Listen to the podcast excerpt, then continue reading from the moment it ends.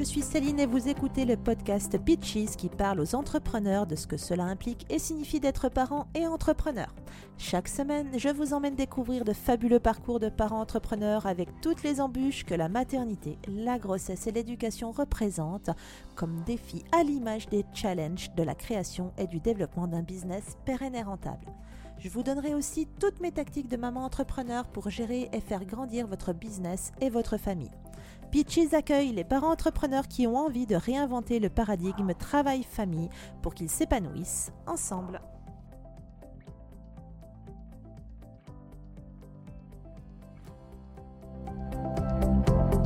Juste avant de nous plonger dans l'épisode du jour, je voulais te poser une question.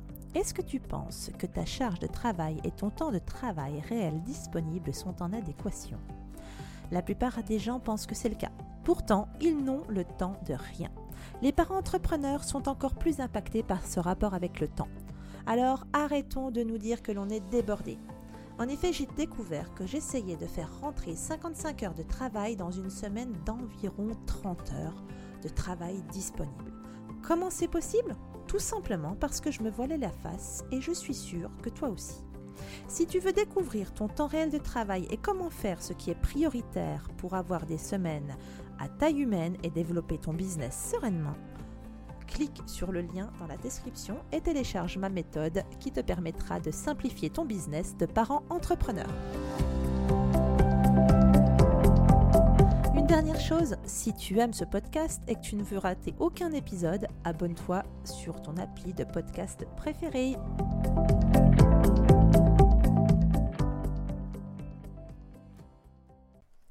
Hello tout le monde Aujourd'hui, je reçois une maman qui s'est lancée dans le web entrepreneuriat il y a environ 18 mois et depuis son parcours en tant qu'entrepreneuse est jalonnée de succès. Il s'agit de Nadège Fassi du blog Maman Respire. Elle est partie en fait de rien au niveau de ses connaissances en ligne concernant le web entrepreneuriat et tout ce qui concerne également la technique.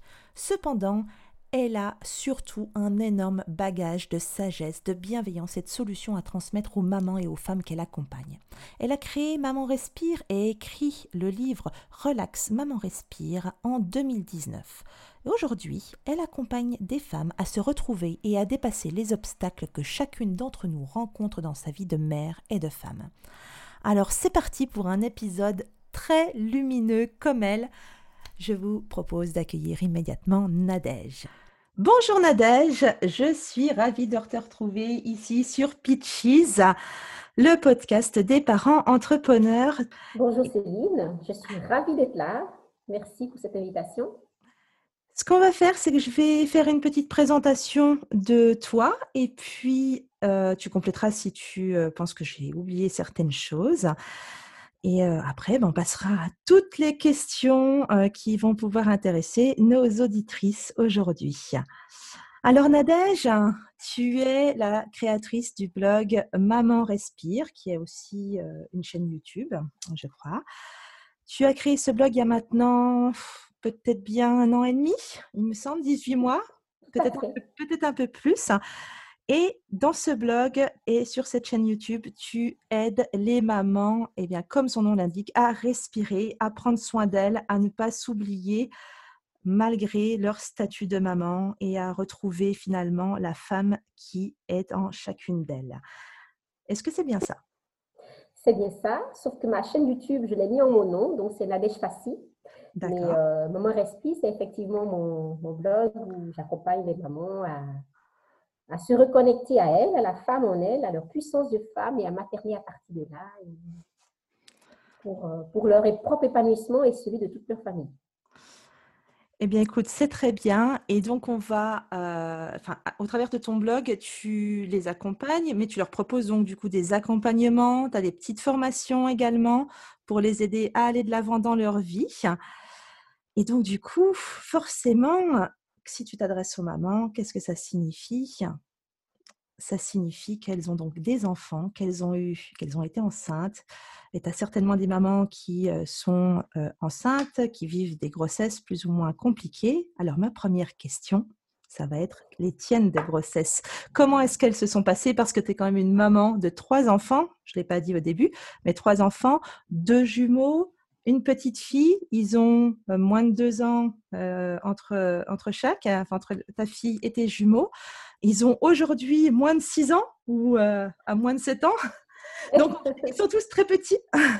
Et donc, comment se sont passées ces deux grossesses, dont une grossesse gémellaire?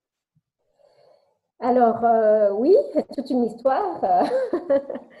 Tout d'abord, avant, donc, entre autres, je suis auteur du livre Relax, maman respire. Oui, on va y venir. Vous trouver sur mon site.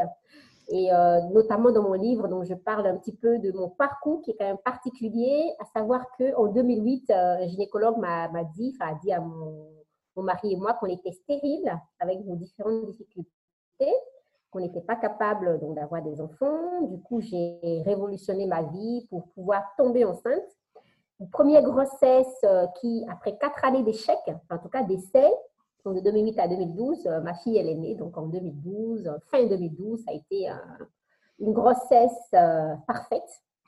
J'adore être enceinte. J'ai passé une très belle grossesse et, l'accouchement aussi a, a, pu être idyllique parce que je l'ai vécu à la maison avec une sage-femme. C'était vraiment merveilleux. Par contre, malgré que j'avais lu énormément, que je m'étais formée déjà en parentalité positive parce que je voulais être la meilleure maman possible, je n'étais pas préparée aux réalités de la vie avec le nouveau-né. Donc, euh, je parle notamment des nuits courtes, du fait que tous les bébés ne font pas leur nuit à trois mois, et du fait que tous les bébés, enfin, que les bébés ont parfois des problèmes euh, digestifs ou voilà, des, problèmes particuliers. Ma fille avait un RGO, un reflux gastro-œsophagien, etc., etc. Donc, euh, question était posée sur la grossesse. Mes grossesses sont super bien passées, aussi bien celle de ma fille, qui était vraiment épanouissante, où l'accouchement s'est passé vraiment euh, comme, comme dans un rêve. Hein. J'ai vécu un accouchement pratiquement orgasmique. Euh, j'avais beaucoup lu sur le sujet, je m'étais formée, je m'étais fait accompagner par quelqu'un pour, euh, pour, faire du hypnobirthing, donc un, accouchement par, un accouchement par hypnose. Hmm. Par contre, la grossesse des jumeaux, c'était moins, moins simple. La grossesse en elle-même s'est bien passée, mais vers la fin, j'étais fort épuisée. En plus, c'était un été très chaud. Je me mhm. rappelle que les, vers le sixième mois, je dormais dans la cave tellement j'avais j'avais les pieds gonflés et euh, j'étais fort incommodée. En plus, je n'avais pas pris beaucoup de poids et j'avais un ventre énorme. ils étaient deux, hein, quand même. Hein. Euh, absolument. Mais surtout, ils sont nés prématurés, donc ils sont nés à six mois et demi de grossesse. Et ils avaient chacun un bon poids. Donc, j'avais le 2,7 et 2,4 kilos. Donc, du coup, c'était quand même des gros bébés. Si je les avais accouchés à terme, euh, ils seraient venus sans doute à 4 kilos. donc, euh, donc voilà, donc grossesse, euh, très belle grossesse au total, en tout cas pour la première, et la deuxième avec pas mal d'incommodation vers, vers le sixième mois. Et là, la deuxième grossesse, l'accouchement s'est fait par césarienne d'urgence, puisque j'ai perdu du sang et qu'il fallait. Euh, le pronostic vital d'un des garçons était engagé, ce qui a généré des problèmes qui perdus jusqu'à aujourd'hui, même si ça va mieux en mieux. D'accord. Et finalement, c'est après la naissance des jumeaux que, évidemment, ça s'est beaucoup compliqué.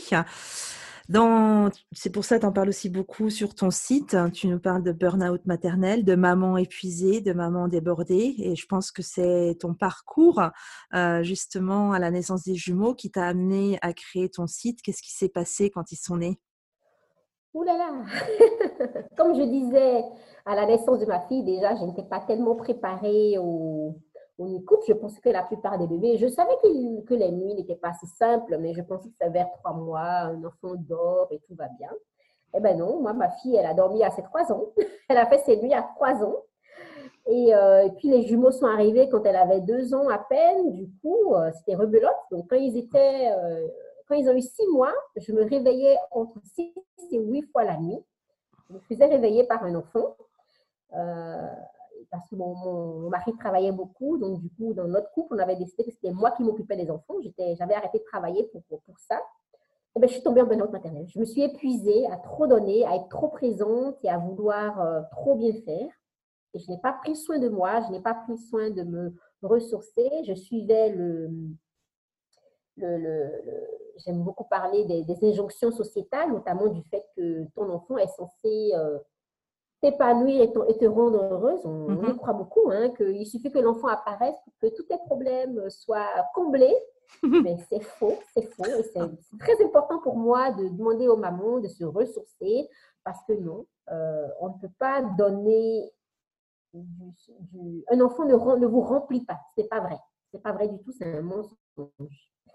Voilà. Donc. Euh, donc, tu as eu ce, tu as été épuisée, tu es rentrée dans cette phase de burn-out qui a duré combien de temps?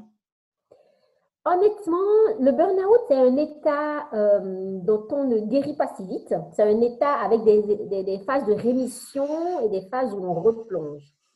Donc, on devient sensible et je pense que ça a duré une bonne année. Donc, je peux dire que j'ai fait deux, trois burn-out, mmh des périodes de crise, puis on prend conscience, on met quelques mesures et puis, quand on ne va pas dans le fond du problème, et on retombe.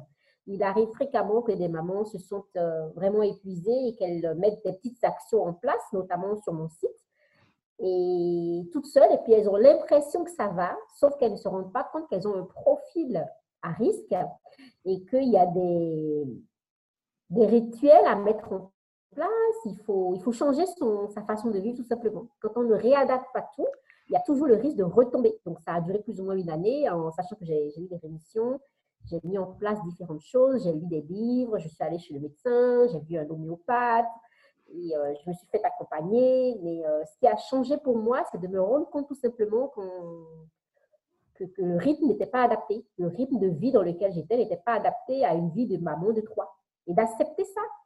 D'accepter. Et donc, qu'est-ce que toi, tu as mis en place au final qui t'a permis de sortir de cette euh, situation, de cette euh, isolation avec toi-même, parce que finalement, au lieu d'être avec les enfants physiquement, mais dans ta tête, dans cette période-là, tu ne l'es pas vraiment, tu es, seul avec toi-même, tu es seul face à toi-même.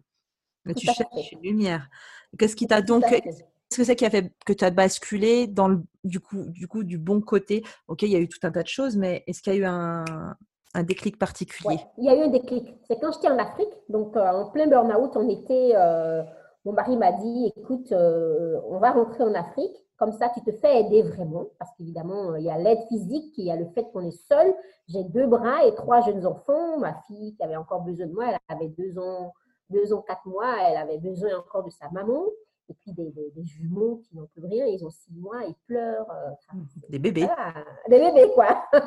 et le jour, la nuit, hein, en sachant aussi, donc comme je disais, qu'il y en avait un qui avait une santé fragile, il faisait des bronchites, bronchiolites à répétition, de l'asthme, on a même soupçonné la mucoviscidose, donc ça a été... Euh, il est très prenant, un bébé comme ça qui a des problèmes de santé, c'est très très prenant. Et puis il y a son deuxième frère qui est jumeau, et puis il y a la sœur qui veut de la place, et puis il y a un mari, des amis qui veulent venir voir les enfants, et puis la maison à tenir, et puis, c'est, voilà, c'était du trop. Donc, euh, on a décidé d'aller en Afrique.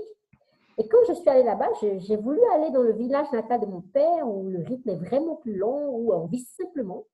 Et puis, j'ai rencontré là-bas un peuple premier d'Afrique et je me suis rendu compte que ces femmes, qui avaient une vie en apparence beaucoup plus difficile que moi, elles se levaient super tôt, elles devaient faire tout leur linge à la main, la vaisselle pareil. Pour cuisiner, il fallait qu'elles aillent au champ récolter leurs légumes et leurs fruits mais elles étaient là avec 4, 5, 6 enfants, mais légères, heureuses, et souciantes. Et moi, je me disais, mais, mais, comment elles font, quoi? Comment elles font pour être aussi légères, aussi heureuses, aussi... Ben, et, moi, je n'ai que trois, j'ai la vaisselle, j'ai tout le confort, je ne m'en sors pas. Et donc, c'est là, en fait, c'est là que je, je les ai regardées faire et je me suis rendu compte que notre rythme, est, trop contre-intuitif. Ce n'est pas le rythme qu'on suit ici, dans nos pays modernes, est vraiment, ne, correspond pas aux jeunes enfants. Et qu'à vouloir trop faire, trop bien faire, à la fin de la grossesse, au lieu de se reposer, de se ressourcer, par exemple, on passe son temps à penser au berceau, à l'assortiment de la chambre, à acheter euh, tout un tas de trucs extérieurs pour le confort, soi-disant, de l'enfant.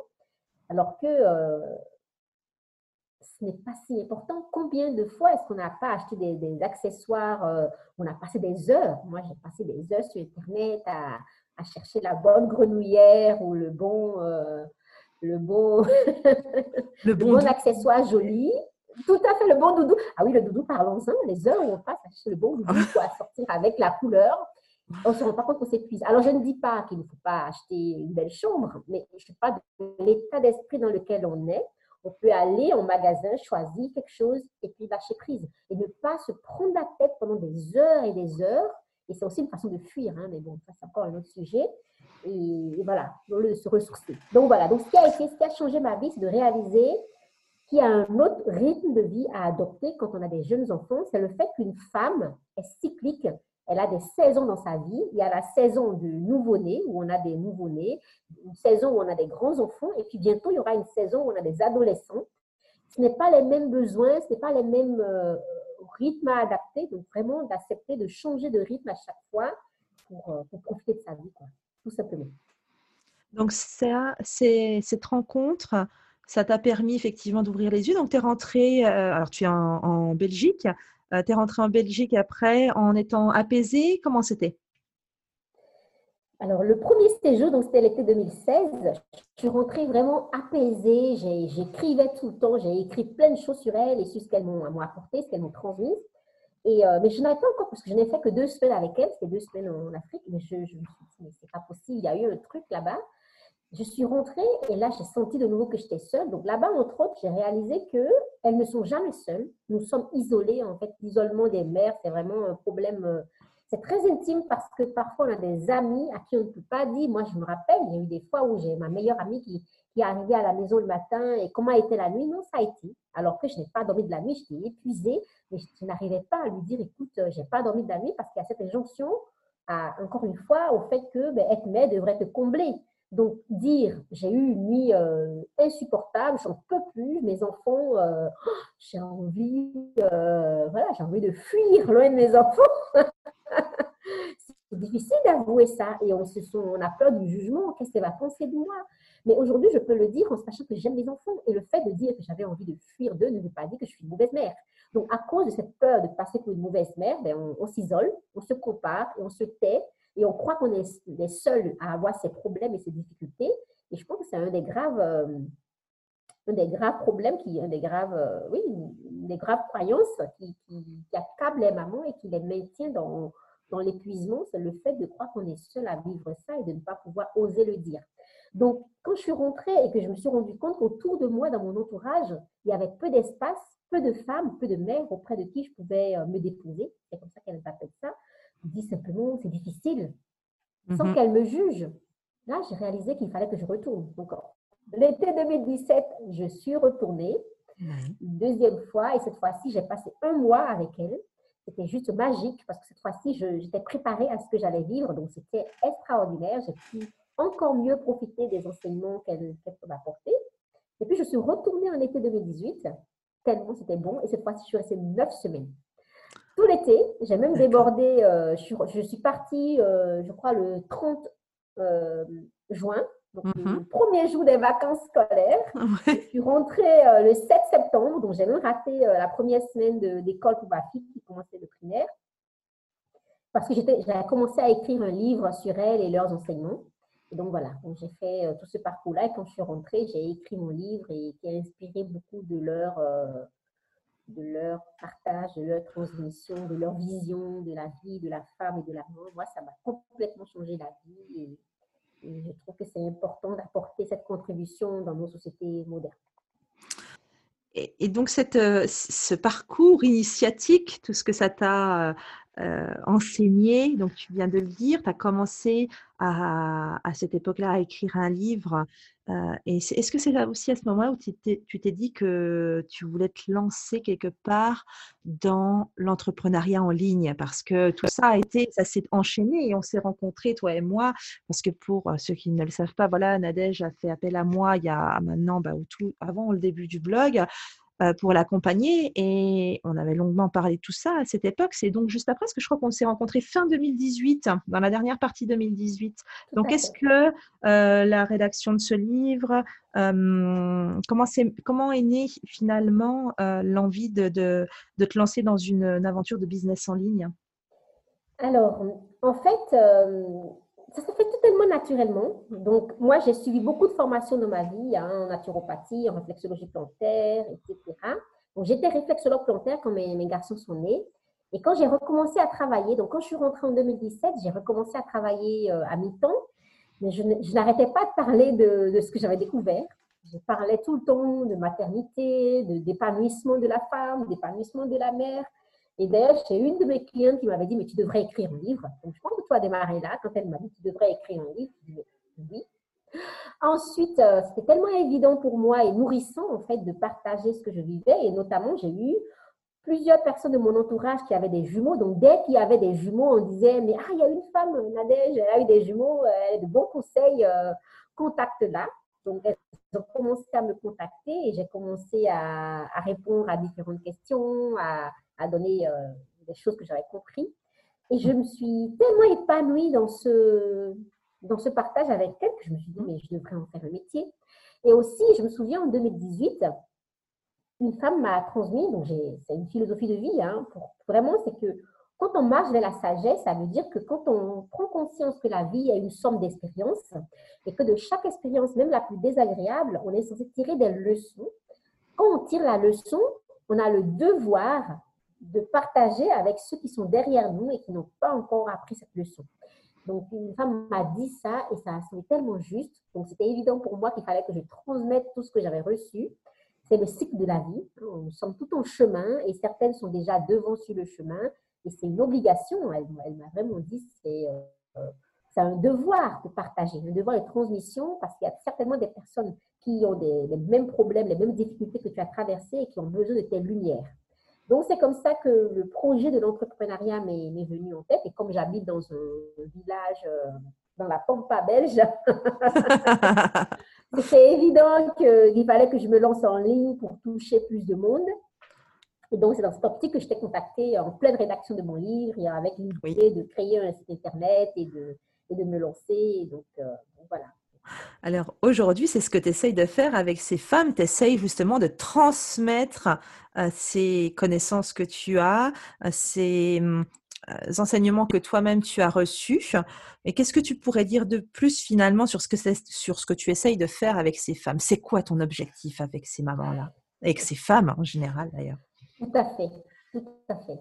Alors, c'est vraiment des femmes parce que dans la, dans la culture des peuples premiers, toute femme est une maman. C'est une maman dans le sens où, quand on n'enfante pas un enfant naturel, donc un enfant physique, on enfante le monde dans lequel nous vivons, par ses mhm. créations, par ses sourires, par, ses, par sa façon d'être, parce que les femmes, elles fleurissent le monde, donc c'est vraiment leur, leur conception de la vie. Et ce que j'enseigne, c'est vraiment que les enfants, pour elles, dans leur tradition, et moi je suis tellement connectés à ça, ça me semble tellement juste. Nos enfants viennent au monde pour nous enseigner des choses. Ils sont venus pour nous enseigner à, grandir et à guérir des choses en nous. Donc, euh, et quand on ne suit pas, donc on est dans une, quand on ne suit pas l'enseignement de son enfant, ben, on transmet à l'enfant des blessures qu'on a, des blessures inconscientes, et qui se transmettent de génération en génération jusqu'à ce que l'humanité clash, jusqu'à ce qu'il y ait des périodes de. D'épidémies graves, de maladies, de deluges, hein, toutes les histoires dans, les, que la spiritualité connaît. Et que, donc le but vraiment, quand on devient maman et quand on, pour tout être humain, c'est de tirer des enseignements de chaque expérience et de ce que chacun apporte. Donc, mhm. notamment, moi, j'ai de plus en plus de mamans qui me disent euh, mon enfant, je me sens démunie face à mon enfant. Mon enfant m'épuise. Mon enfant euh, a, des, a une, des émotions euh, qu'il n'arrive pas à contrôler, etc. Aide-moi, s'il te plaît. Et c'est toujours intéressant parce que ça veut, ça interpelle la maman. Qu'est-ce et moi, en fait, par exemple, quand un enfant ne gère pas ses émotions, et moi, en tant qu'adulte, comment est-ce que je gère mon émotion? En fait, c'est un rappel. L'enfant est un miroir pour en tirer des leçons et grandir et faire mieux. Parce qu'on a, en fait, comme si on avait l'obligation à chaque génération de s'améliorer et d'aller de plus en plus vers un, monde plus lumineux, donc l'amour inconditionnel. Donc, de, vraiment de vivre cette vie en conscience finalement. Et donc, mon but secret, en fait, moi, c'est vraiment d'amener les mamans, d'amener les femmes en général, mais bientôt, enfin, d'amener, oui, les mamans à élever leurs enfants en partant du besoin de l'enfant pour permettre à l'enfant vraiment de pouvoir laisser émerger toutes ses potentialités Parce que les enfants, ils sont connectés à qui ils sont. Ils sont connectés à leurs besoins, à leur essentiel. Et c'est nous qui les limitons par nos, croyances et nos attentes. Mm-hmm. Et donc, quand on fait ça, c'est vraiment pour accéder à, un monde de plus en plus juste, de plus en plus lumineux. D'ailleurs, les événements qui ont, qui ont eu lieu récemment, il y a quelques jours aux États-Unis, ça, moi, ça m'a au départ, je ne voulais pas réagir par rapport à ça, mais finalement, je l'ai fait parce que c'est important. Pour moi, ça va. C'est vraiment de créer un monde plus humain, un monde plus humain où on, réalise de plus en plus que nous sommes tous égaux et que nous sommes tous dans cette démarche d'unité, en fait, que nous sommes tous un. Et euh, on ne peut faire ce travail que en guérissant soi-même, finalement. Voilà. donc, tu aides ces femmes à guérir d'elles-mêmes. Tu essaies de faire ça. Et qu'est-ce qui te plaît finalement le plus d'avoir fait cette, euh, d'avoir créé cette entreprise, ce business en ligne? Qu'est-ce qui te plaît? C'est le fait de pouvoir toucher n'importe qui, n'importe où? Est-ce que hum, quelle facilité ça te, ça t'offre? On va pas parler des difficultés. hein euh, mais euh, non. Oh, mais on peut pas les difficultés. Oui, des difficultés, des difficultés de business, oui. Les difficultés, c'est vraiment la technique. Hein. Moi, je, ah, non, avant, avant, de te contacter, avant de te contacter, je n'avais même pas de compte Facebook. Donc, euh, je, je, je, la technique, j'avais volontairement choisi de m'éloigner de ce monde, de ce monde virtuel. Donc, reconnecter avec ce monde virtuel a été très challengeant. Ça a été euh, beaucoup de croyances que j'ai dû libérer parce que oh, je me disais, euh, waouh, avoir un site internet, c'est compliqué et ça a été, ça a été un, tout un parcours, mais en même temps, c'est, j'aime beaucoup ce genre de challenge parce que moi, j'aime apprendre et grandir et c'est ma passion de toute façon. Donc, ce qui a été vraiment euh, génial dans, ce, dans l'entrepreneuriat, c'est effectivement ça, de toucher des personnes qui ont les mêmes valeurs que moi. Je dois dire aujourd'hui que ma plus grande joie, mon bonheur, c'est vraiment de travailler avec des personnes qui sont alignées avec ma vision de la vie et de la maternité. Donc, quand je diffuse mes messages, mes mails en ligne, mes vidéos, ça touche certaines personnes et c'est elles qui viennent vers moi. Je crois que c'est le plus beau. Le... Quand on a une entreprise physique, alors il y a des gens qui sont à la porte, n'importe qui peut sonner. Et c'est seulement dans l'entretien qu'on réalise toutes les deux qu'éventuellement on n'est pas aligné ou pas. Mais puisque c'est en ligne, elles mhm. lisent mes articles et ça leur parle ou pas. Celles à qui ça ne parle pas, elles ne viennent, elles ne viennent pas vers moi et donc je ne suis même pas au courant. C'est génial. Donc, euh, je crois que c'est le plus beau dans, dans, ce que je fais, c'est le fait de toucher des personnes qui attendaient. Moi, j'ai de plus en plus de femmes qui me disent oh, J'ai lu ton article et ça m'a tellement parlé. C'est des choses que je, je me doutais. Euh, une part de moi le savait, mais, tu le mets tellement bien en mots. J'ai dit oui, c'est génial. Ah, ça, ça fait effectivement plaisir. Et d'ailleurs, de toute manière, tu as touché, bien très tôt, euh, des femmes, justement, tu en as parlé tout à l'heure au travers de ton livre euh, Respire, Relax Maman Respire.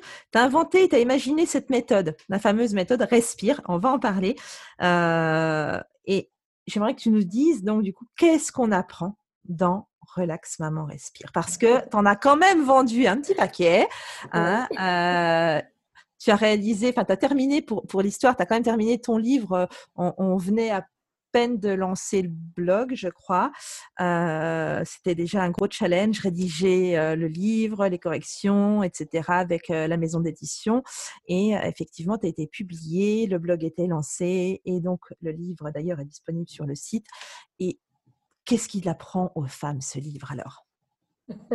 C'est quoi cette fameuse méthode? C'est vraiment la, quintessence de, mon approche, euh, même si on peut toujours approfondir quand on travaille en individuel, puisque justement là, c'est plus personnalisé. Mais ce livre, en tout cas, il permet de déculpabiliser les mamans. D'abord, c'est important parce que quand on veut, alors on lit beaucoup hein, sur la parentalité bienveillante, positive. Je pense que nous avons tout en tête euh, euh, ce, qui, serait idéal mm-hmm. de faire.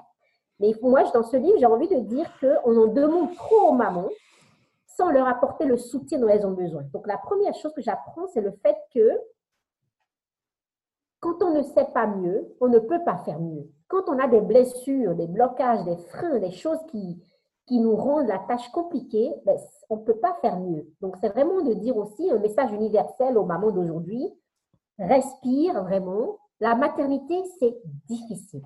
Être maman aujourd'hui, c'est vraiment difficile parce que nous avons, contrairement à nos mères ou à nos grands-mères, nos mères quand même aussi déjà, on a l'obligation, parce que nos mères avaient moins d'obligation, enfin, en tout cas, beaucoup moins travaillé, en tout cas, elles avaient moins de pression.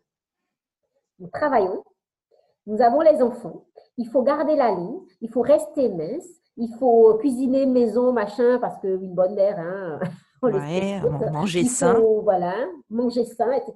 X activités, parce qu'on doit développer euh, les capacités intellectuelles, sportives, artistiques euh, des enfants. Il faut les éduquer avec bienveillance et surtout pas de punition, pas de fessée qui est interdite, etc. Alors, je suis pour l'éducation bienveillante, évidemment, je ne dis pas d'aller taper vos enfants, mais je veux dire que quand on a toutes ces injonctions, mais qu'est-ce qu'on a reçu comme soutien en retour? C'est facile de dire, ah oui, on ne tape pas, c'est interdit. D'accord. Et, nous qui avons été euh, euh, punis et qui ont eu des fessées pour nous apprendre justement, qu'est-ce qu'on fait? Parce que finalement, quand on n'a pas été éduqué, quand on, ne s'éduque pas, ben, on reproduit ce qu'on a reçu. C'est comme si toute notre vie. Et aussi, beaucoup de parents ne se rendent pas compte qu'il y a une dichotomie. Moi, j'ai été fessée quand j'ai, pas, quand, je pas quoi, hein, quand, quand j'avais 5 ans, que j'ai fait un truc. Mes parents, mon père ou ma mère m'a donné une fessée et dans ma tête d'enfant, j'ai justifié ça. J'ai dit vraiment, j'ai exagéré, donc mon père a dû me, donner une fessée parce que j'ai fait une bêtise. Et puis, mhm. brutalement, nous arrivons à l'âge de 30 ans. Ah, t'as pas le droit de taper ton enfant, c'est méchant. OK. Mais qu'est-ce que je fais de ça? Et comment je fais? Et je remplace la fessée par quoi? Alors là, ça devient un casse-tête. Donc, non seulement on, doit travailler, on doit gérer la maison, le quotidien, revenir à la maison, euh, les cris des enfants, les émotions, les machins, mais on n'a même pas le droit de une fessée. Et du coup, qu'est-ce qu'on fait? Il faut réfléchir, il faut trouver maintenant des solutions créatives pour remplacer, pour discuter. Et discuter, ça prend de l'énergie. Oui. Alors, alors voilà. Donc, euh, on nous demande livre, je reviens au livre, ça, mm. on nous demande trop. On nous demande trop. Donc, je dis à un moment, respire, ça veut dire vraiment, euh, c'est pas grave, c'est pas ta faute tu fais ton mieux et ton mieux est très bien. Et si tu as envie euh, vraiment de mettre en place des solutions durables, des solutions concrètes durables pour aller mieux, pour donner vraiment ton mieux à ton enfant et à ta famille, ben respire, c'est repos, entraide, soi, place de l'enfant, intuition, rituel, énergie. C'est sept piliers. Quand tu les mets dans ta vie de femme et de maman, et d'entrepreneur d'ailleurs, puisque j'ai de plus en plus d'entrepreneurs qui me disent à quel point ce livre les a aidés à structurer leur vie, eh ben, c'est plus, plus facile. Parce que pour réussir justement à être une maman bienveillante, positive à la maison, encore faut-il avoir le bon repos, avoir une entraide, euh, avoir un bon, une bonne confiance en soi et connaissance de soi, savoir où la place de l'enfant dans sa vie et se connecter à son intuition pour éduquer, parce que tu ne vas pas éduquer comme ta voisine ou, madame, euh, madame machin, et puis avoir des rituels précis pour gérer le quotidien et puis en fait déployer ton énergie pour vivre ta vie de femme aussi et de mère. Donc voilà, c'est ce, ce dont je parle dans ce livre. Et, ça me fait rebondir sur ce qui arrive après. Qu'est-ce que, grâce à, cette méthode et à ton statut aujourd'hui, donc de maman, de web entrepreneuse, entrepreneuse pardon, quels sont selon toi les indispensables pour la maman entrepreneuse d'aujourd'hui pour s'en sortir Parce que celle qui entreprend en ligne, alors oui, elle n'a pas le travail salarié, quoique il y en a beaucoup qui font cette chose-là à côté de leur job, en plus des enfants. Donc, encore une chose qu'on s'ajoute, et tu es bien placé pour le savoir, c'est quelque chose de extrêmement challengeant au quotidien. Il y a zéro sécurité, zéro filet. Et euh, donc, qu'est-ce que tu pourrais dire Quels sont les indispensables selon toi pour cette maman entrepreneuse d'aujourd'hui? Déjà, elle peut acheter mon livre Respire. Voilà qui me respire. Complètement. Ensuite, vraiment, c'est vraiment la base. Et je trouve que vraiment mettre en place dans sa vie les piliers, les sept piliers de Respire, ça permet vraiment de se structurer parce qu'elle permet d'avoir le parce qu'il faut se reposer il faut se reposer. Moi je le remarque souvent il m'arrive encore parfois de, de ne pas me reposer assez notamment là je suis en période de lancement de mes formations. Du coup je me ressource moins mais ça se répercute immédiatement sur mes humeurs en cours de journée sur mon impatience en cours de journée sur euh, sur la qualité de de, ma productivité, tout simplement. Donc, c'est vraiment sept piliers qui sont super importants. Je pense que pour se lancer en tant que entrepreneur, il faut savoir son pourquoi. Pourquoi je me lance? Pourquoi une raison plus grande que soi? Parce que sinon, on, mais on flanche, il y aura des périodes de découragement. Moi, j'ai eu des périodes où j'en pouvais plus, où j'étais voilà, découragée. Mais la chose qui fait tenir, c'est vraiment d'avoir un grand pourquoi, une grande vision, une vision euh, de soi à long terme. Et sans ça, mais voilà, une, vision, une motivation et du ressourcement. Je crois que c'est vraiment les trois, euh, les trois, les, trois, les trois piliers pour toi. D'accord. Et donc, avec trois enfants aujourd'hui, quand même, est-ce que tu peux nous expliquer comment tu t'organises, comment tu fais pour réussir à embrasser euh, les sept piliers de Respire et les et ceux que tu nous préconises en tant que euh, maman entrepreneuse? Mais tout simplement, mais en fait, donc les Respire, c'est vraiment des sept piliers évidemment, comme toute approche, quand on démarre, on intellectualise, mais avec le temps, ça devient automatique. Par exemple, avec le pilier du repos, je sais, par exemple, quel est mon fonctionnement naturel, combien d'heures de sommeil j'ai besoin, euh, je sais me ressourcer, donc je pas de quatre sortes de repos. Donc, si je ne peux pas avoir assez de repos physique, donc du sommeil la nuit, je sais qu'en journée, je dois compenser par un repos mental. Donc, par exemple, par rapport à l'entraide, je sais qu'il faut que je délègue, notamment en engageant euh, la merveilleuse Céline pour s'occuper. Euh, ben oui, mais c'est ça aussi l'entraide. C'est sur qui est-ce que je compte? Et euh, avec le soi, c'est vraiment développer la confiance en moi. Et c'est des choses qu'on on travaille ça une fois. Donc, je, je propose vraiment d'acheter le livre, de mettre en place ces sept piliers et de mettre en place des actions concrètes. Et après, c'est tout facile en fait. Donc, la place de l'enfant, pareil, se poser la question à savoir, mais les enfants, qu'est-ce qu'ils représentent pour moi? Dans une journée, combien de temps est-ce qu'ils me prennent par rapport à mon entreprise, ma vie de femme, mes enfants? Donc, comment est-ce que je gère ça? Ensuite, il y a l'intuition, c'est voilà, se reconnecter de plus en plus à son intuition pour euh, accéder à, accéder à, à, faire des choix en conscience. Ensuite, ben, des rituels. Et moi, mais c'est les rituels qui me soutiennent. Alors, Nadège, je voudrais que tu me dises, euh, parce que je vais expliquer aux auditrices quand même, parce que j'aime bien être cash dans, le, dans, ce podcast. Euh, la vérité, c'est qu'on vient d'interrompre euh, l'enregistrement de cette interview quelques instants parce que moi, mes enfants sont toujours à la maison et ils sont pas encore, enfin, ils retournent à l'école, mais pas tous les jours de la semaine. Et donc, euh, si vous les aviez peut-être entendus de loin, eh bien, effectivement, c'était la crise. Et donc, ma question, Nadège, c'est s'ils deviennent très excités, tes petits-enfants, quelle méthode, méthode, pardon, appliques-tu pour continuer à travailler, n'est-ce pas? Surtout donc avec, comme je le disais, le confinement et ces, ces écoles fermés ou ses enfants. Alors toi, je crois que les tiens sont retournés un petit peu aussi, mais moi, vous voyez, on est euh, un vendredi euh, euh, au moment où on enregistre cette interview et, et, ils sont là parce qu'ils vont pas à l'école le vendredi, ils vont que le lundi et le mardi et le jeudi, pardon. Et donc voilà. Et donc là, vous voyez, il y avait une crise. il a fallu interrompre, hein, il a fallu élever le ton. et je suis pas certaine que ça soit vraiment résolu. On verra ça plus tard. Et toi, comment tu fais? Bah, Déjà, euh, moi, j'ai passé quand même deux mois et demi là, tout le confinement avec mes trois enfants et je travaillais énormément. beaucoup de personnes m'ont dit, mais c'est incroyable, on te voit tout le temps partout, tu es confiné, je suis confinée avec mes enfants, leur papa, il travaille, j'étais euh, tout le temps avec eux, pour toute la journée, j'étais avec eux, seule. Et euh, il faut se rappeler que les garçons, ils ont 4 ans, et demi et ma fille, elle a 7 ans. Donc, euh, oui, oui, comment faire? Déjà, en fait, c'est travailler en amont. Hein. Il n'y a pas de secret. C'est vraiment euh, avant, le rendez-vous, euh, communiquer, parler le langage d'amour de l'enfant. Donc, donner aux enfants ce qu'ils ont besoin. Évidemment, leur trouver des activités pour le temps où on est occupé. Il n'y a pas de secret. Hein.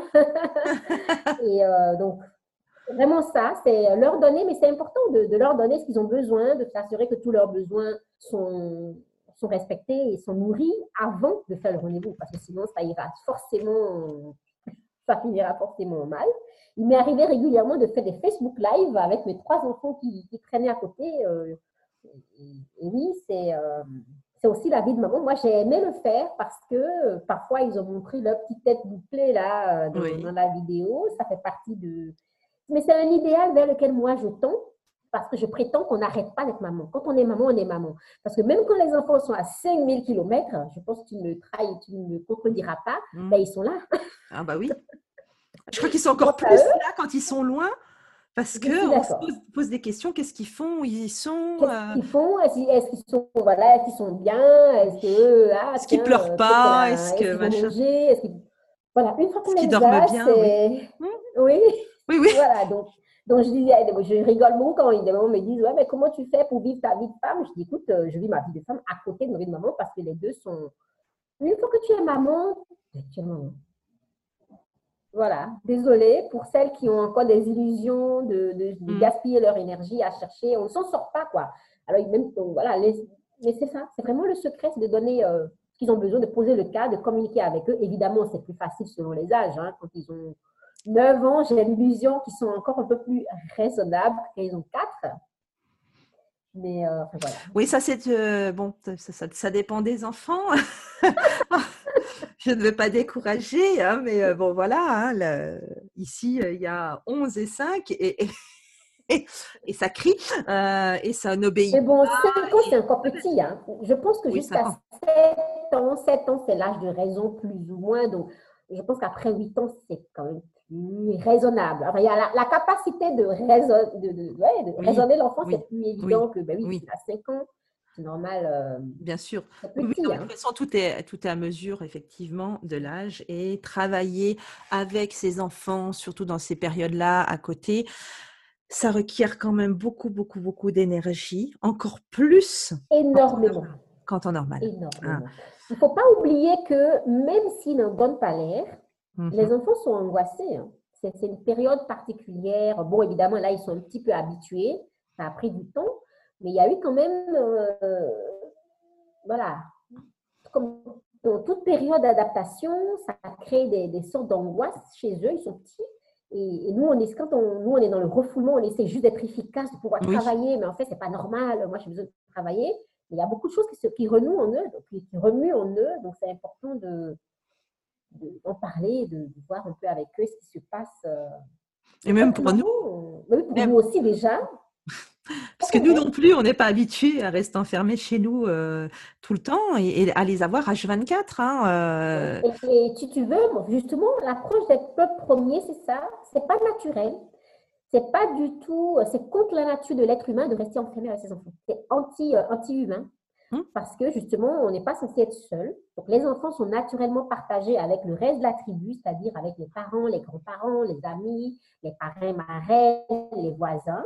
Donc, jamais on ne devrait s'enfermer avec, euh, seul avec nos enfants. Donc, du coup, ça explique pourquoi euh, ils sont dans tous leurs états. Parfois, moi, j'ai beaucoup d'appels de personnes qui n'en peuvent plus, qui se sont désarmées, démunies. Euh, face à leurs enfants. Et je dis, oui, c'est normal, c'est normal. Bon, maintenant, euh, on peut mettre en place des petites choses pour, euh, pour du mieux, mais ce ne sont que des solutions euh,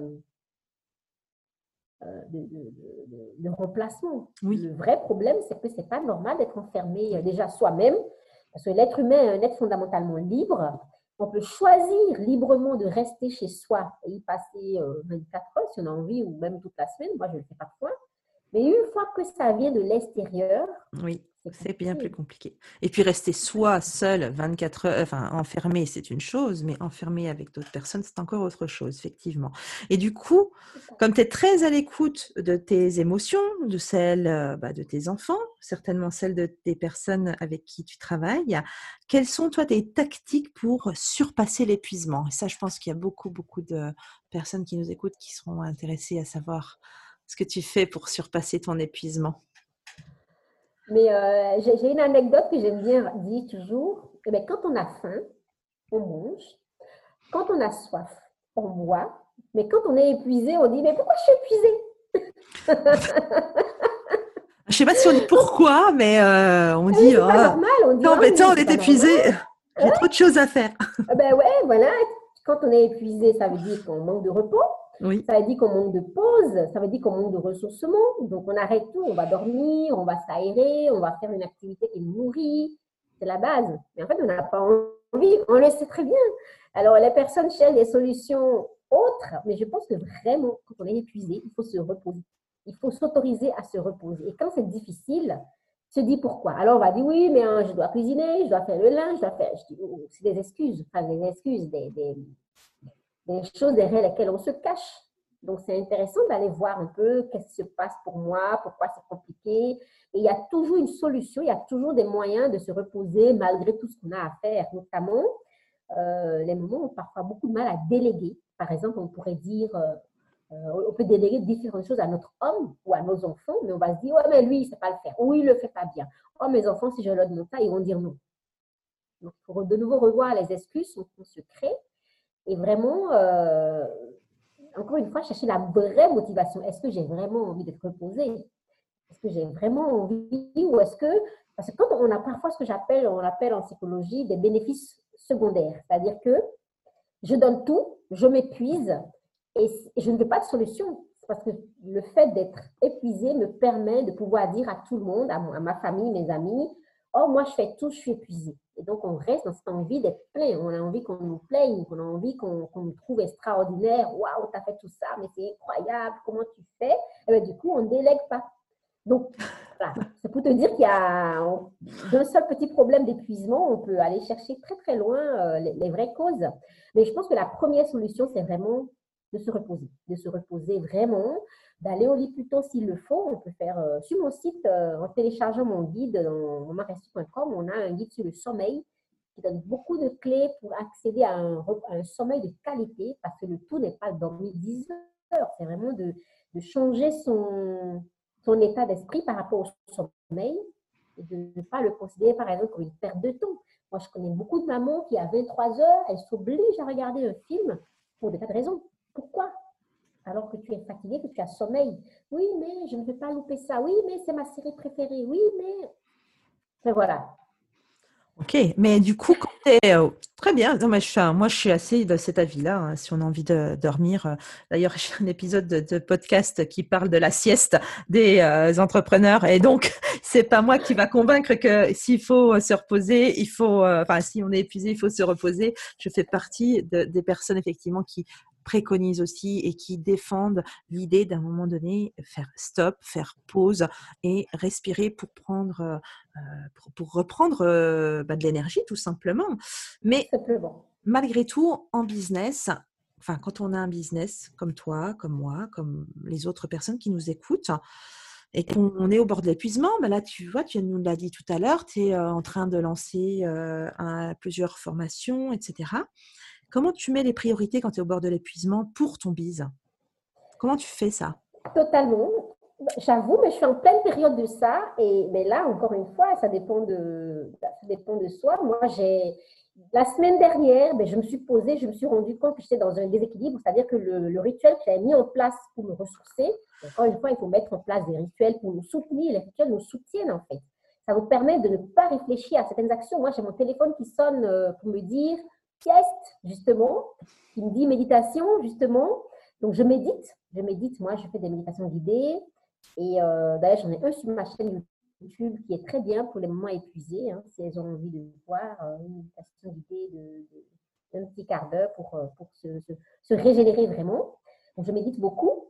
Mais la semaine passée, comme j'étais dans un état un petit peu d'épuisement, j'étais assez fatiguée, je me suis dit, OK, il faut recalibrer, il faut revoir ma routine qui ne me correspond plus en cette période particulière. Et donc, euh, ben, je me suis posée et j'ai noté un peu ce qui se passait en moi. Donc, c'est vraiment un travail introspectif de voir de quoi moi j'ai besoin, comment est-ce que je me nourris en ce moment, qu'est-ce que, quand je, dis comment je me nourris, physiquement évidemment avec le repas, mais de quoi je me nourris, de, de, de quelle info par exemple, si je, voilà, parce qu'il y a des personnes qui sont tellement exposées à la télévision, aux journaux, aux informations toxiques. Mm. Ça peut être très, très toxique, ça peut nous, stresser. Et puis, moi, mon, ma zone de génie, c'est de travailler sur les croyances, sur les pensées que nous avons. Parce que parfois, ce qui nous épuise, c'est nos pensées. Et je dis par exemple la pensée, oh, je suis épuisée. Quand je, quand je suis dans un état d'épuisement, je, je réalise que cette phrase, oh là là, j'en peux plus, oh, qu'est-ce que je suis épuisée, ben, on le répète 10, 20, 30 fois dans une journée. Oui, bien sûr. Fais attention à ça. Et eh ben, c'est un mantra.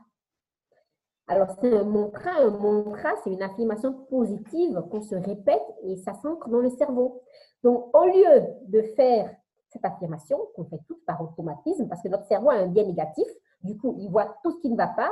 Alors, il y a dix choses bonnes qui sont arrivées dans la journée, il y a une seule négative. Le cerveau va se focaliser sur le seul négatif. Il ne va mhm. pas penser. Donc, c'est une action volontaire de notre part de voir que, OK, bon, OK, c'est vrai qu'il y a eu ce petit truc négatif, mais j'ai quand même eu ça, ça, ça de positif. Donc, deux clés essentielles pour changer l'état d'épuisement, c'est la gratitude. La gratitude, ça veut dire, c'est prendre conscience de tout ce qu'on met déjà en place, de tout ce qu'on a déjà fait. Ça a l'air de rien comme ça, mais c'est tellement nourrissant. Par exemple, il est 11 heures, ou là, il est, là, il est en plein après-midi, et je suis déjà fatiguée de me dire, qu'est-ce que j'ai fait aujourd'hui? La donne liste.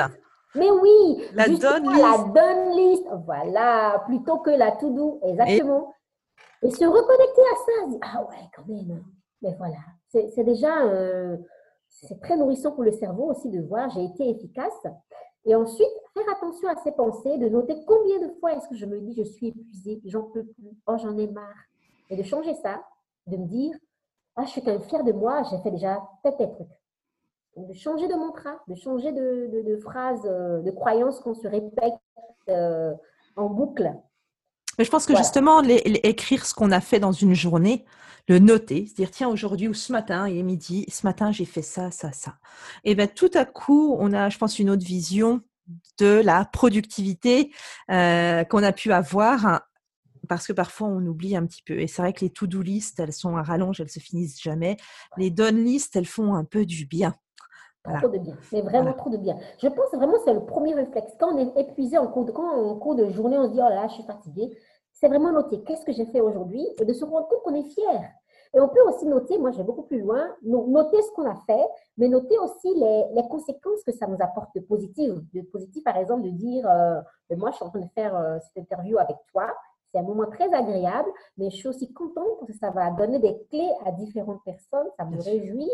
Et aussi, euh, ça me réjouit aussi parce que parce que je parle de, bah, de, sujets qui me passionnent. Donc, je vais dire, dans un, une seule chose de bien qu'on a fait, on peut avoir plusieurs conséquences positives et qui nous font du bien. Quoi.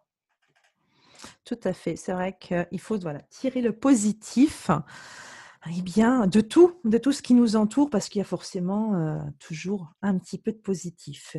Mais passons maintenant à une question un peu plus terre à terre. Et j'aimerais que tu nous décrives une journée type chez toi, Nadège Fassi. Alors, actuellement ou hors confinement? Parce que... Non, alors, alors, on va quand même parler du euh, hors confinement parce que malgré tout, cette période de confinement, même si elle était longue, elle ne, reste, elle ne restera qu'un euh, point dans notre histoire, dans notre vie. Hein. Dans, six mois, on se dira Ah oui, tu te rappelles, quand on était en confinement, on aura eu l'impression que ça, a duré quelques semaines, mais pas que ça a duré autant de temps. Effectivement, on est tous encore dedans, plus ou moins sortis en fonction des gens euh, et de là où on vit. Mais pour moi, le confinement, ça reste une parenthèse dans la vie. Ça n'était encore jamais arrivé. J'espère que ça n'arrivera jamais de nouveau. Euh, par contre, peut-être qu'on va vivre dorénavant avec d'autres façons de faire. Mais malgré tout, ne parlons pas de quand euh, on est obligé de rester enfermé chez soi. Par contre, vivre avec ses enfants H24, ça va bientôt de nouveau nous arriver puisque les grandes vacances arrivent dans un mois. Donc, euh, ils vont de nouveau être là. D'accord? Ah, Il y a une différence fondamentale et je me réjouis de cette différence, c'est le fait qu'ils vont pouvoir faire des activités. Parce que moi, voilà, justement, j'ai inscrit hier mes enfants à différentes activités en été et, c'est génial. alors là, ce jour-là, ils vont pas être là, ce jour-là, ils vont pas être là. Exactement. Et là aussi, c'est un petit peu comme la down list. Hein? Euh, on peut se connecter à toutes les fois où ils sont pas là. Enfin, c'est pas comme les. Oui, mais au moins, on, se réjouit, on se réjouit le soir de les retrouver, de les entendre nous raconter ce qu'ils ont fait. Et euh, au final, on apprécie beaucoup plus cette, cette, ce moment-là. Donc, c'est quoi une journée type pour toi, Une journée type, moi, je suis très matinale et aussi parce que je suis quelqu'un qui travaille beaucoup à l'intérieur de moi. Je, suis donc je suis sur un chemin de spiritualité, donc du coup, euh, je, je, prends du temps pour mon, monde intérieur. Donc, je me réveille entre 5h et 6h30. J'ai pris l'habitude comme ça, entre 5 et oui, voilà, donc je me réveille tôt. Et pendant une heure, je m'occupe euh, de, voilà, j'écris, je lis, je médite, je fais des choses, euh, des activités spirituelles en Mmh Ensuite, j'adore prendre mon café seul ou du thé, souvent, hein, de plus en plus souvent, seul dans ma cuisine à me reconnecter 10 minutes au silence.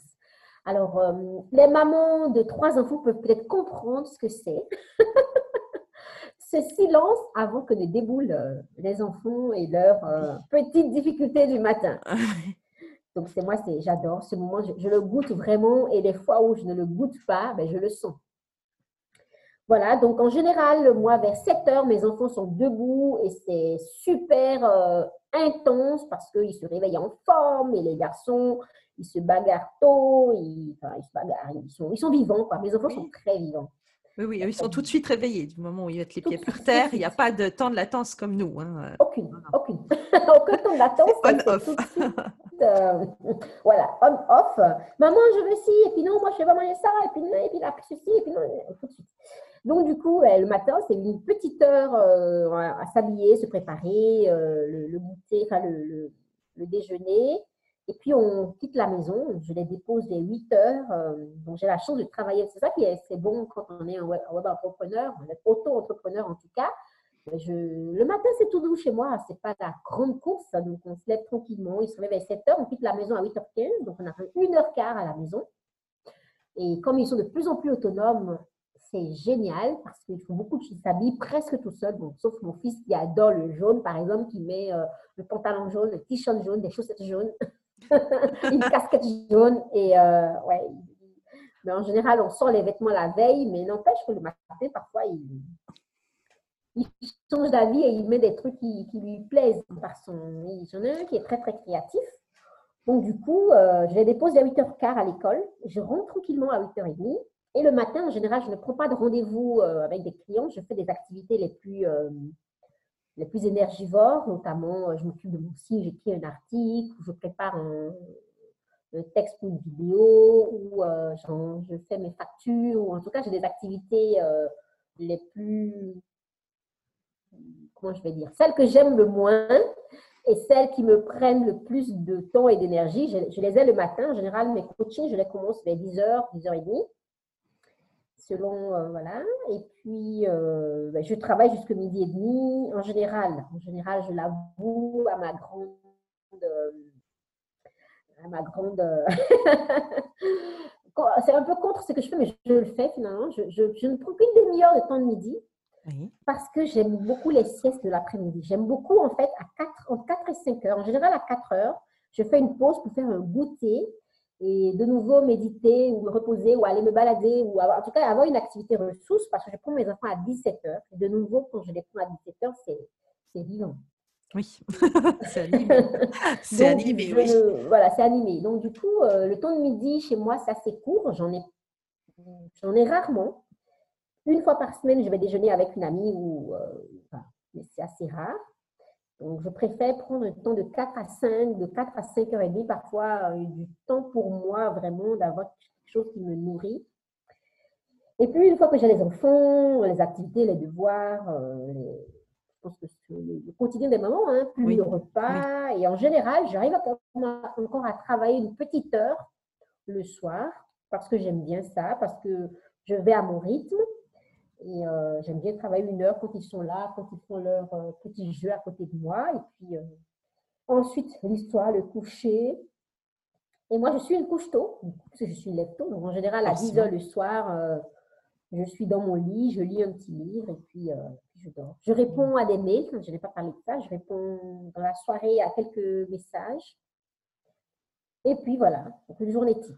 D'accord, ok. Donc, en tout cas, dans cette journée type, j'aime beaucoup savoir que tu prends, voilà, tu nous montres quand même que tu prends du temps pour toi, au moins une fois dans la journée, un petit peu le matin pour faire tes rituels et surtout la journée pour évacuer, te ressourcer, faire cette coupure aussi entre ta journée de travail et puis les enfants qui vont débouler, qui vont de nouveau aussi absorber notre énergie, quoi. Donc, Totalement.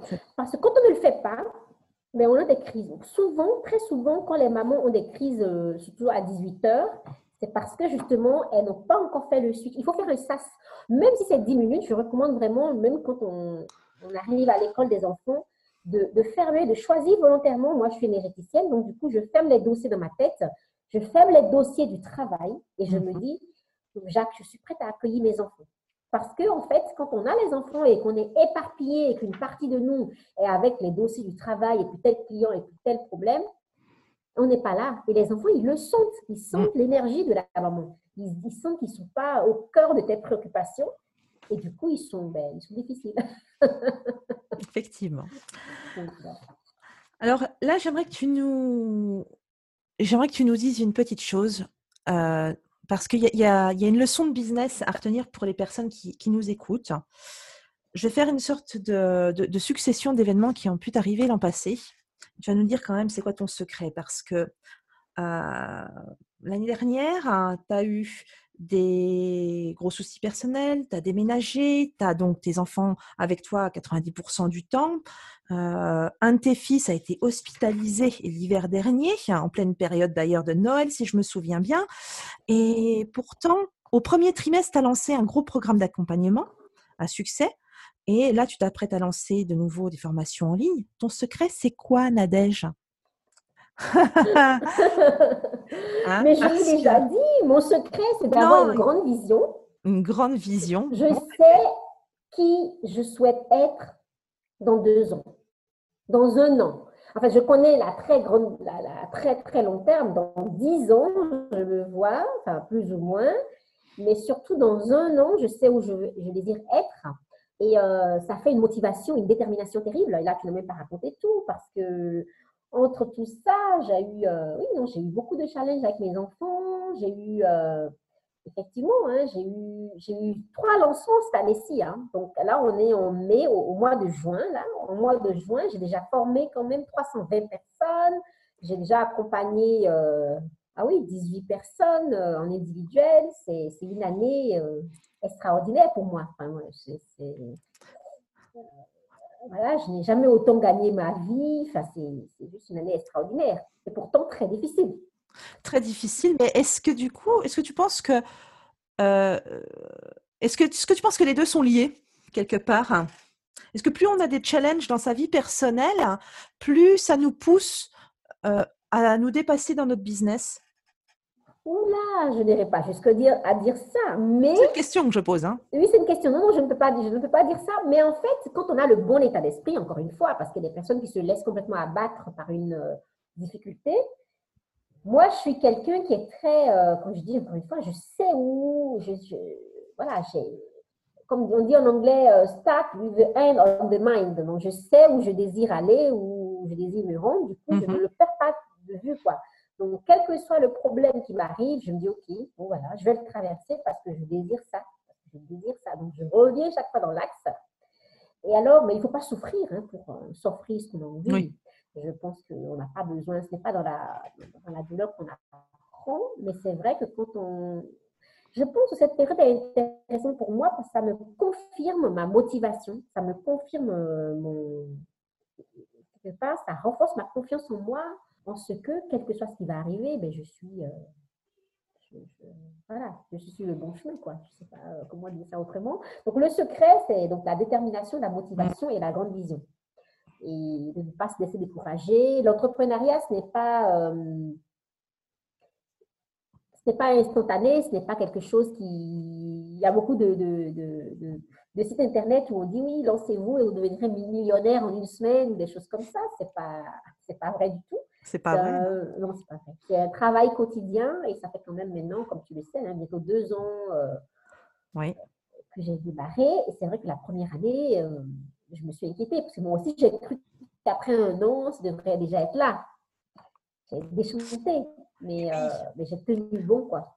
Et, ce serait ça le, conseil que tu pourrais donner à tes, aux, mamans entrepreneurs qui veulent se lancer, enfin, en tout cas aux futurs mompreneurs, euh, c'est d'être patiente, c'est de, persister, de ne pas lâcher? C'est vraiment de, clarifier leur vision, leur pourquoi. Pourquoi je désire faire ça? Parce que quand on n'a pas une grande vision, quand on n'a pas une motivation première, on lâche prise. voilà, donc c'est vraiment ça. Ensuite, de se faire accompagner. Je pense que si tu n'avais pas été là, je me souviens, j'ai voulu faire plusieurs choix euh, euh, pour aller plus vite. Et plusieurs fois, tu m'as recommandé, euh, de, bah oui, tu m'as remis sur le, bon chemin, tu m'as reconnecté à, ce que je t'ai dit au début. Tu m'as dit, oui, mais Nadège, tu oublies que ci, tu oublies que ça. Et quelque part, c'est extraordinaire d'avoir le, luxe, d'avoir quelqu'un à l'extérieur qui puisse, parce que la personne qui est à l'extérieur a un meilleur recul que soi, permet de voir les angles morts. Donc, euh, je pense que les deux conseils, c'est vraiment ça. Un, avoir un grand pourquoi. Pourquoi on se lance? Vraiment clarifier ça.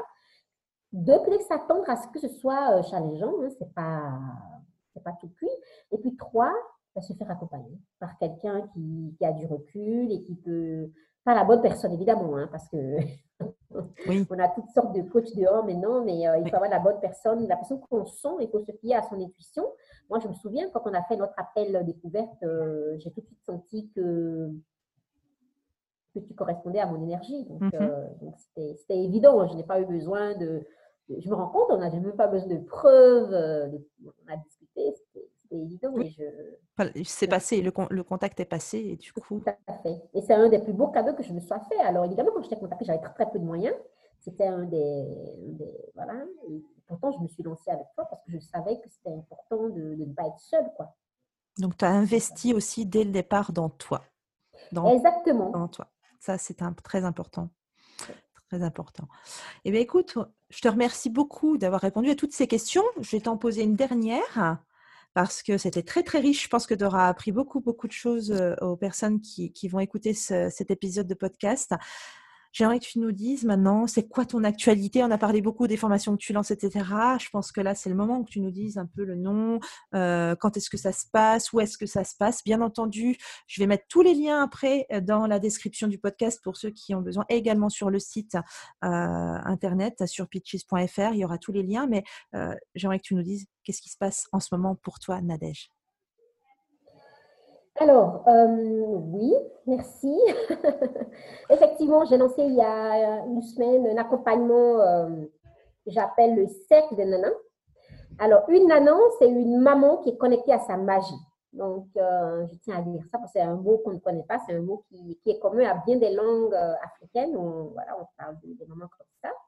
Ensuite, j'ai un accompagnement qui s'appelle le Cercle des nanas, qui est vraiment une immersion de neuf semaines avec moi.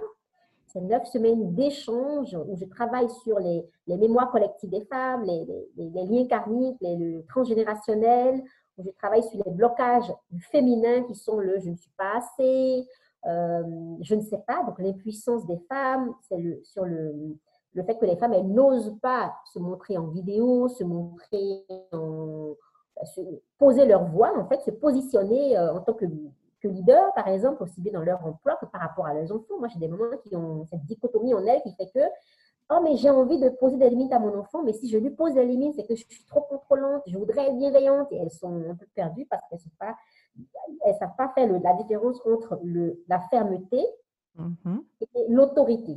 Enfin, encore que l'autorité peut être positive, hein, enfin bref.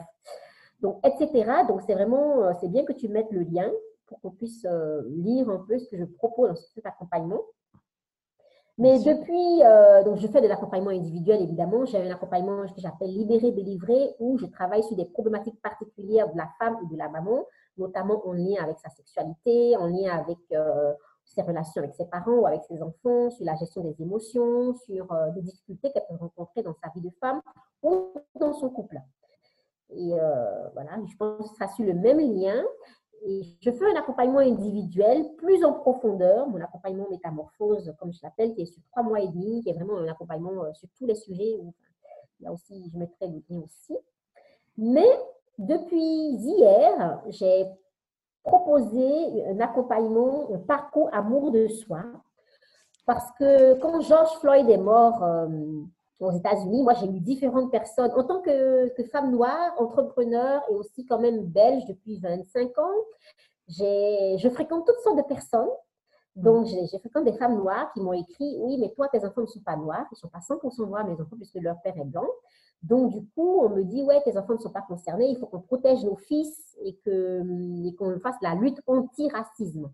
Moi, je dis Je ne suis contre rien, je ne suis pas contre le racisme, je suis pour l'amour, l'égalité et l'humanité. Et donc, j'ai mis en place l'accompagnement amour de soi, amour de soi pour guérir l'enfant intérieur de chacun parce que tout part de là, tout part de manque d'amour. Tant qu'on est blessé, tant qu'on a en soi, on porte en soi un enfant intérieur blessé, et on blesse les autres parce qu'on réagit à partir de cet enfant-là. Et quand on ne veut pas, on blesse les autres, c'est pas seulement parce qu'on les blesse, c'est aussi parce qu'on n'est pas dans la justesse, dans l'amour qu'on donne à son enfant ou à son homme, parce qu'on se met en couple, parce qu'on c'est un petit peu, on envoie le message subliminal. Moi, je ne m'aime pas trop parce que je me trouve pas assez bien, pas assez belle, pas assez douce, pas assez ci, pas assez ça.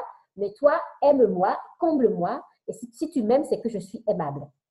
Mais en fait, c'est un mauvais choix parce que tant qu'on rentre dans un couple ou avec ses enfants, je connais beaucoup de mamans où les enfants quittent la maison et elles sont effondrées, elles sont en dépression, mais parce qu'elles ont tout donné à l'enfant, parce qu'elles ne s'aiment pas. pour elles, euh, voilà, mon enfant ne téléphone pas. Il y a des mamans qui attendent le coup de fil de leur enfant. Euh, elles sont angoissées près du téléphone. Je ne comprends pas, je lui ai tout donné, mais il ne me le rend pas. Mais non, tu as juste à t'aimer toi suffisamment pour donner du bon espace. Et l'amour de l'autre, de ton enfant ou de ton homme sera juste un bonus. Voilà, j'en parle avec passion parce que pour moi, c'est important que chacun fasse ce parcours d'amour de soi.